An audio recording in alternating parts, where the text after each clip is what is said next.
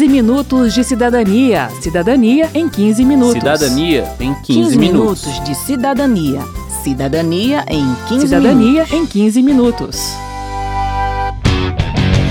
Ele disse eu tenho um brinquedo Vem aqui, vou mostrar pra você Ele disse esse é nosso segredo E ninguém mais precisa saber Olá, ouvinte. Eu sou Verônica Lima e este é mais um 15 Minutos de Cidadania.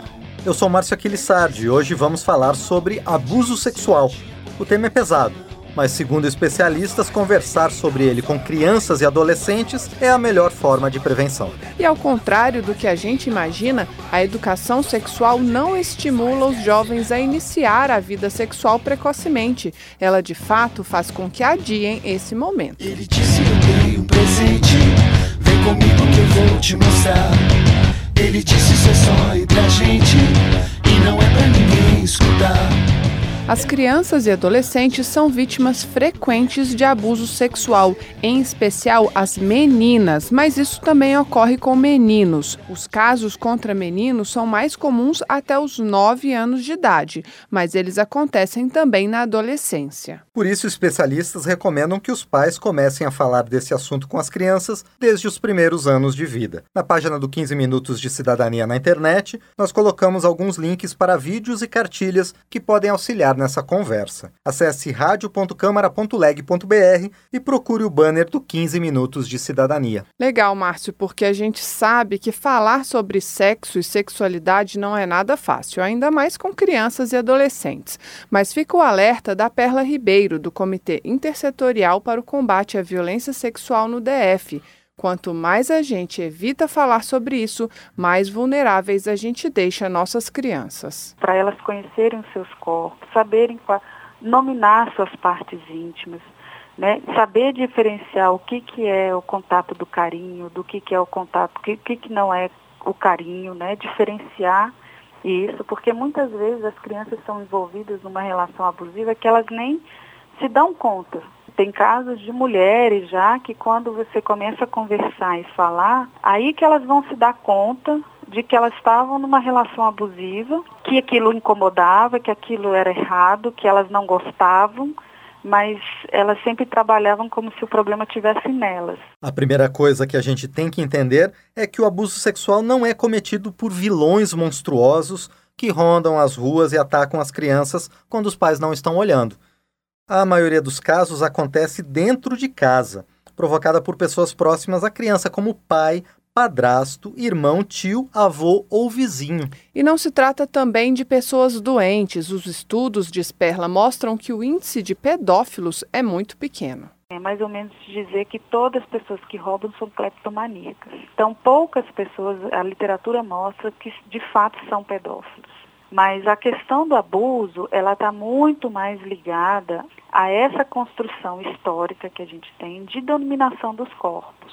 De eu ter autoridade sobre e de eu extrapolar essa linha do afeto, do respeito ao corpo do, do outro, né? É importante deixar claro também que o abuso sexual não ocorre apenas quando se tem o ato sexual consumado. Passar a mão por cima da roupa já é abuso. Expor a criança à pornografia ou se exibir para ela também é. Se a menina fala sim e depois muda de ideia, pede para parar e o outro não para, é abuso. Enfim, todo ato não consentido, persuadido ou feito de surpresa é violência sexual. E no caso de crianças menores de 14 anos, o ato é considerado abuso mesmo se houver aceitação dela, como esclarece a Juliana Cores, coordenadora do Centro Integrado 18 de Maio, que é especializado no atendimento a crianças e adolescentes vítimas de violência sexual. As pessoas podem desistir das coisas.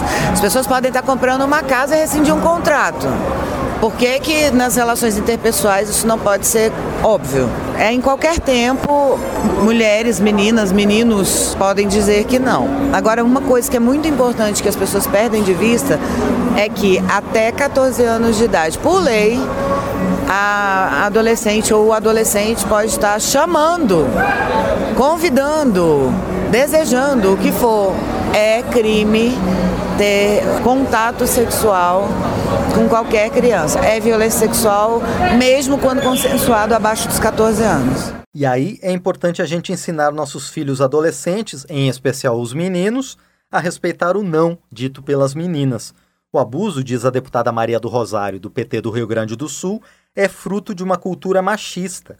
E é pelo diálogo que vamos educar os jovens para que não reproduzam essa forma de violência. A cultura de posse do corpo das mulheres, como se esse corpo não pertencesse à menina, não pertencesse à mulher, mas sobre ele os meninos e os homens tivessem poder. Então eu te diria que enfrentar a cultura é criar uma rede de proteção onde quem vê uma violência se incomoda com ela. Ninguém nasce machista, né, Márcio? Por isso, a Perla Ribeiro nos convida a refletir sobre o padrão de comportamento que impomos aos meninos. Porque a construção da masculinidade na nossa sociedade é sempre vista de uma forma violenta, agressiva, que eu preciso conquistar e isso, muitas vezes, você rompe a linha do respeito ao outro. Porque quando eu conquisto, significa que eu retiro o que é do outro. E muitas vezes esses meninos, né, esses homens também foram construídos nessa perspectiva dessa sociedade, né? Por exemplo, era, era muito comum no interior do país da iniciação sexual dos meninos ser feita nos prostíbulos e do pai colocar isso como grande orgulho, ah, vou levar meu filho e tal, e ele tem que ter a performance sexual naquela noite, né? Isso não é uma violência? Quero saber. Quero saber. A coordenadora do Centro de Atendimento Integrado 18 de Maio, Juliana Cores, esteve na rodoviária conversando com o cidadão sobre prevenção e resposta a casos de violência sexual. O Centro 18 de Maio é um dos seis espaços brasileiros de atendimento integrado e humanizado a crianças e adolescentes vítimas de violência sexual. Meu nome é Magno, sou estudante de Direito. Como prevenir as crianças quanto ao meio de informat é, informatizados? WhatsApp, Facebook, internet. Duas coisas que a gente é, cativa muito é a confiança entre o adulto e essa criança e ensinar o que, que é o malicioso, o que leva à violência e o que desprotege, né, no caso, e o que traz para proteção.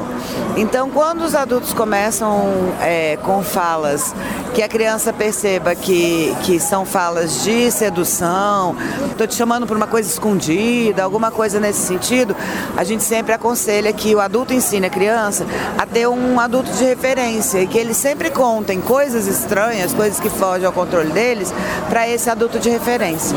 A coisa do tabu, do segredo, do sigilo, como é ruim. Então, que todas as vezes que um adulto pede segredo para contar para um adulto de confiança. Aonde eu denuncio um abuso sexual? Se for uma violência aguda, né, de até 72 horas, a primeira ação é ir para o hospital. A gente prioriza a saúde da vítima no sentido de profilaxia, de remédio de DST, de tudo isso. E aí depois vem para esse circuito, Conselho Tutelar, nós, ou a família pode vir direto para o Centro 18 de Maio. Eu acho assim que a maioria que é culpada desse estrupo é as mulheres, porque elas andam praticamente peladas. Homem é homem, as mães já de pequena, dentro de casa, já começa a roupa bem curtinha. Chama provoca, fica provocando os homens. Porque nos anos atrás não, não existia esse nome de estrupo. Por quê? Porque as mulheres andavam bem vestidas. Pode passar uma mulher pelada aqui, que ninguém tem direito de estar tá tocando o corpo dela por ela estar tá pelada. Se a gente consegue reforçar isso por, com nossas crianças, com nossos meninos, de que o corpo da outra pessoa, por mais que esteja exposto, não é dele, eu acho que isso já é de grande valia na melhora da nossa sociedade, né? E, na verdade, o que a gente tinha no passado era mais tabu e menos comunicação. Não é porque acontecia menos. As pessoas diziam menos sobre. E na escola onde a minha filha estuda também, já aconteceu de um aluno tá querendo pegar a colega à força, um aluno de quinto ano querendo pegar uma criança de quarta série. A questão da reprodução da violência por adolescentes, eu acho que é ainda uma coisa que a gente vai ter uma paciência histórica, né? No sentido de ir fazendo essas alterações de banalização de violência e fazendo campanhas de não passar a mão por cima da roupa é violência sexual, sim. E na escola nunca ensino certo, só ensino pior. Já incentivando a criança a fazer as coisas erradas. Eles não incentivam na forma correta que tem que ser. Quanto mais educação sexual você tem, mais tarde você tem a iniciação sexual dessas famílias. Só pelo fato de não ter que ter uma curiosidade, de entender o processo, isso já adia essa curiosidade, essa testagem natural do adolescente por cerca de dois anos. Os pais têm que aproveitar que essa escola abriu essa porta para ampliar ainda mais o diálogo. Porque o que faz acontecer? A maior parte das violências é a falta de diálogo entre um adulto de referência e essa criança. Para a gente ensinar para o filho, é a mesma coisa para ensinar para a filha? Nessa perspectiva da prevenção do autocuidado com a criança, os cuidados para meninos e para meninas são os mesmos.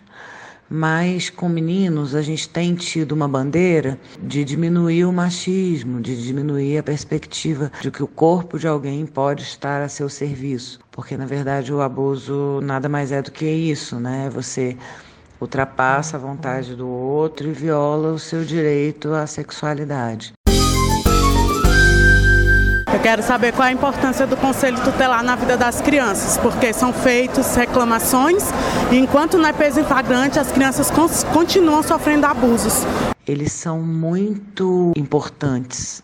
Várias das vezes o próprio conselheiro já pode pedir a medida protetiva. Eles trazem para a gente fazer a escuta e já podem pedir a medida protetiva já para o Ministério Público. Então, mesmo que o abusador não seja preso em flagrante, as famílias podem estar protegidas com a medida protetiva. Meu nome é Ariá. Como é, sondar a criança, como perguntar para ela. Tem alguma coisa que você queira nos contar que está te deixando triste ou chateado? Tem alguma coisa que você queira contar que tenha mudado sua rotina ou mudado as coisas que você. Né? Então tem perguntas abertas mesmo, que a criança vai poder trazer os conteúdos que ela perceber. Porque senão também a gente induz né, uma fala, e aí também não é a intenção.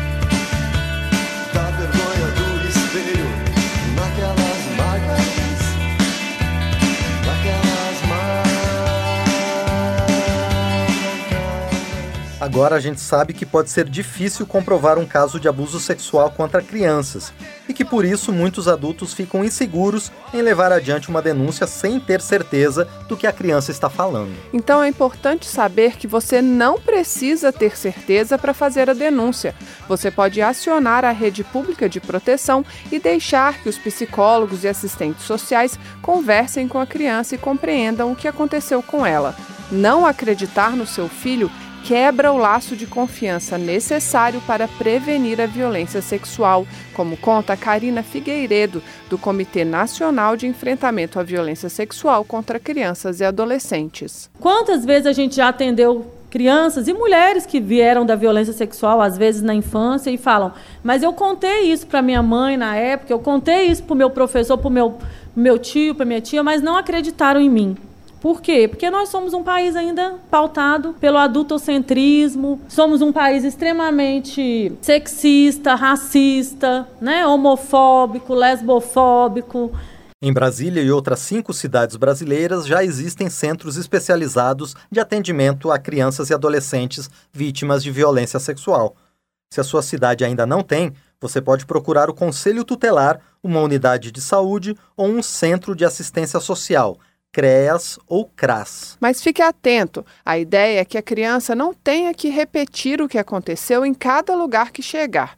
Exija do profissional que acolher a família essa proteção contra a revitimização. Eu tinha apenas 17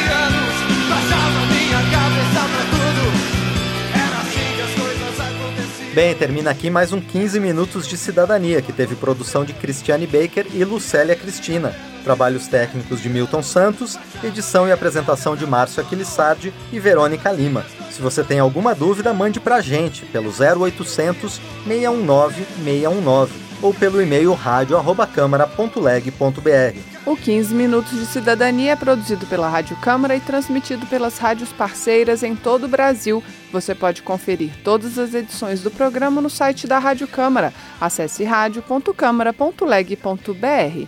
Uma boa semana e até o próximo programa. Até mais. 15 minutos de cidadania. Cidadania em 15 minutos. Cidadania em 15, 15 minutos. minutos de cidadania. Cidadania em 15 Cidadania minutos. em 15 minutos.